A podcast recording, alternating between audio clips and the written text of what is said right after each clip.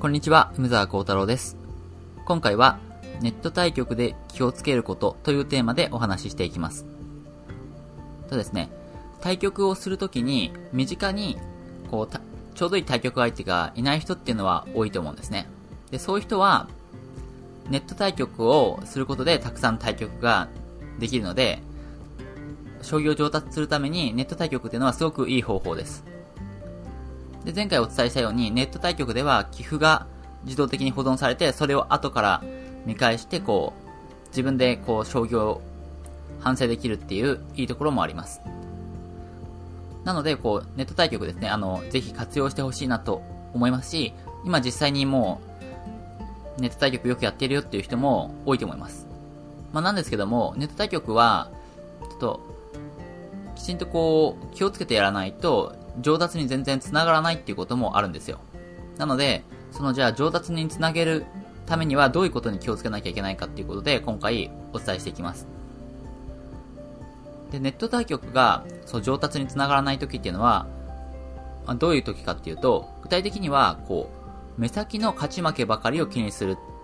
まあ、そういう、そういう場合に、あの、上達につながらないです。まあ、つまり、こう、将棋ってやっぱり対局すれば勝った負けたっていうのが出るわけですよね。で、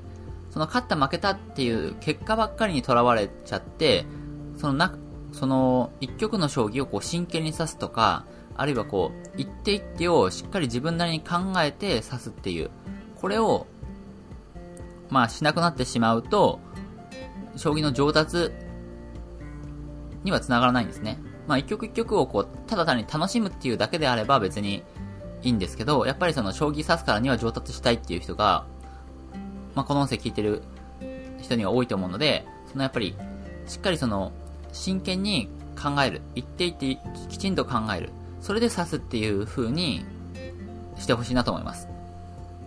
まあだから、その、やっぱり将棋でもう勝った負けたっていう、それだけを気にしたら、良くないと。いうことなんですけど、これがですね、あの、リアルに人と対局するよりもネット対局の方が、こう、その勝ち負けを気にしやすくなる仕組みっていうのがあるんですよね。で、それのせいで、あの、人とこうリアルに対局するんだったらそこまで勝ち負けにこだわらないっていう人も、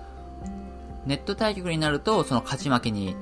ばかりに異常にこだわってしまう風になりがちなんですよ。で、その仕組みっていうのは何かっていうと、それが、レーティングとか、段位とか、達成率とか、そういう数字の存在です。その数字、そういう数字があるから、その、目先の勝敗ばかりにこだわるっていう風になりがちなんです。これは何かっていうと、と例えば、一番やっぱり今、使われているネット対局のツールって言ったら、将棋ウォーズだと思うんですね。で、この音声聞いてる方の中にも、まあ、将棋ウォーズをやってるよっていう人は多いと思います。で、将棋ウォーズだと段位、段位とか9位っていうのがまずありますよね。こう、今あなたは3級ですとか、6級ですとか、あるいはまあ、2段です、初段ですとかありますよね。で、それがこう、対局してって、勝っていくとこう上がっていくっていう仕組みになってます。将棋ウォーズ。で、その時に、次の段位まで行くには、何パーセントっていう達成率っていうのが、まあ何パーセントっていうのであるわけですよね。で、それで、それが100%になったら次の台に行けるっていう。で、これが、まあ、この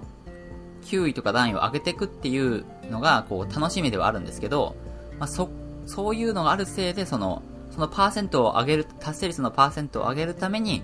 こう、将棋を指すみたいな、そういう感じになってしまいがちなんですよ。あるいは、将棋、あの、将棋クラブ24とかだと、レーティングっていうのがもっとあります。で、レーティングっていうのはこう、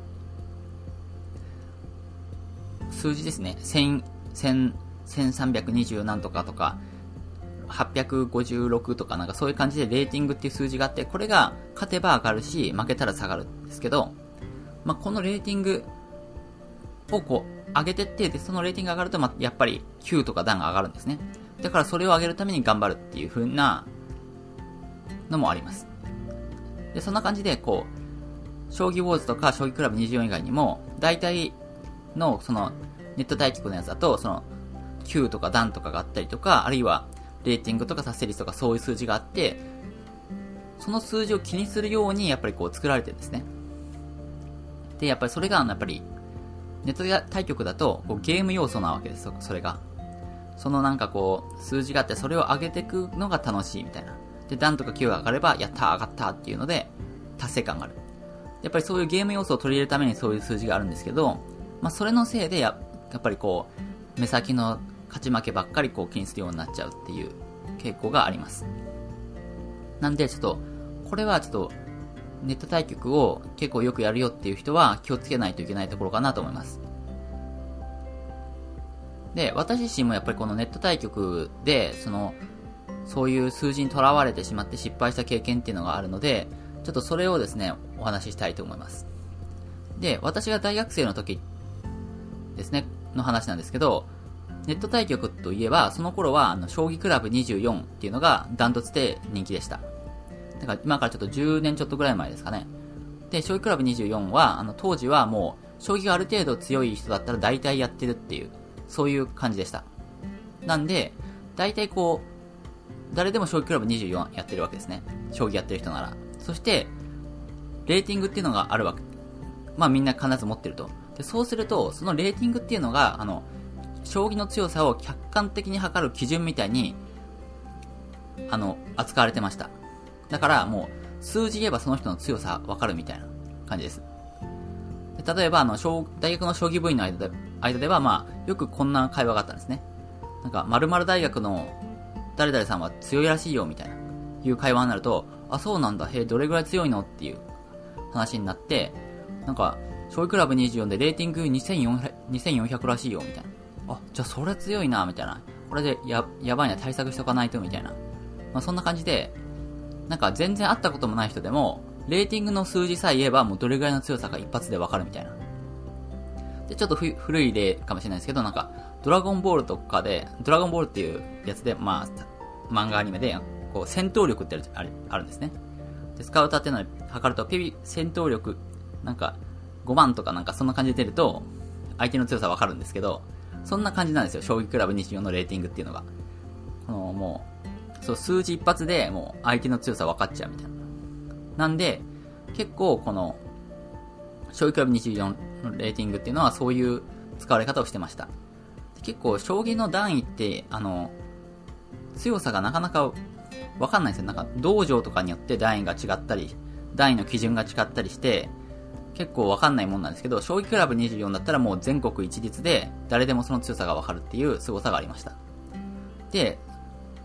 それがあると、こう、なんていうか、その、だから、将棋クラブ24のレーティングを上げれば、みんなに認めてもらえるっていうのがあったんですね。なんで、当時の私っていうのもすごくレーティング低かったんで、こう、あいつ、あいつは雑魚だな、みたいにみんなに思われてると。だから、ちょっとそのレーティングを上げてみんなに認められたいみたいな気持ちがかなり強かったんですね。で、それで、自分はレーティングいくつだって言って、お、お前強いな、みたいな感じで、認めてもらいたいと思ったと。ま、だから、こう、それを上げるために結構将棋やってた。将棋クラブ24で頑張ってたんですね。で、そうすると、レーティングばっかりこう気にすると、やっぱりその将棋の質っていうのがすごく下がっちゃったと時があったんですね。で、例えば、将棋クラブ24でこう、勝ってる時はいいんですけど、3連敗とかするじゃないですか。で、そうすると3連敗ぐらいすると、レーティングがドーンと下がっちゃうんですね。で、そうすると、そのレーティングっていうのは、こう、1週間ぐらいかけてコツコツ上げてきたり、上げてきてようやく上がった分だったりするんですね。で、それで3連敗とかしてドーンと下がっちゃうと、あ、それ頑張って取り返さないとってこう思って、またすぐ対局するみたいな。で、そうすると、やばいやばいと思って焦って勝たないとって思ってやってるから、やっぱりこう、冷静に考えられずにすぐ負けちゃったりするんですね。で、そうすると、うわ、やばい、絶対次は勝たないととか言って、また焦ってろくに考えないでさして、また負けるみたいな。そういう悪循環になってしまって、そうこうしているうちにこう、深夜0時とかを過ぎて、もう夜中になって、まあでもそれでも負けてるからやめられないってことになって、こう、そのままずるずる、こう、深夜1時、2時とかまでこうやってきて、で、なんかもうろくに考えられずに将棋させちゃうみたいな。そういうことっていうのが結構あったんですね、何何回も。でそうするともう対局を例えばその日10局ぐらいやったとしても全然強くなってる感じがしないんですよ。でも、ただ、こう、レーティングは下がるし、なんか、ろくに考えない将棋指したばっかで、なんか、眠いし、みたいな。で、そんな感じになっちゃうんですね。で、これっていうのは、やっぱりこう、すごくまあ、反省してて、まあそういう、いや、その、そういうことやるたびに、いや、なんかひどいことやっちゃったな、みたいな思うんですけど、そういうことっていうのは今でもちょっと、誰でも起こり得ると思うんですね。まあ、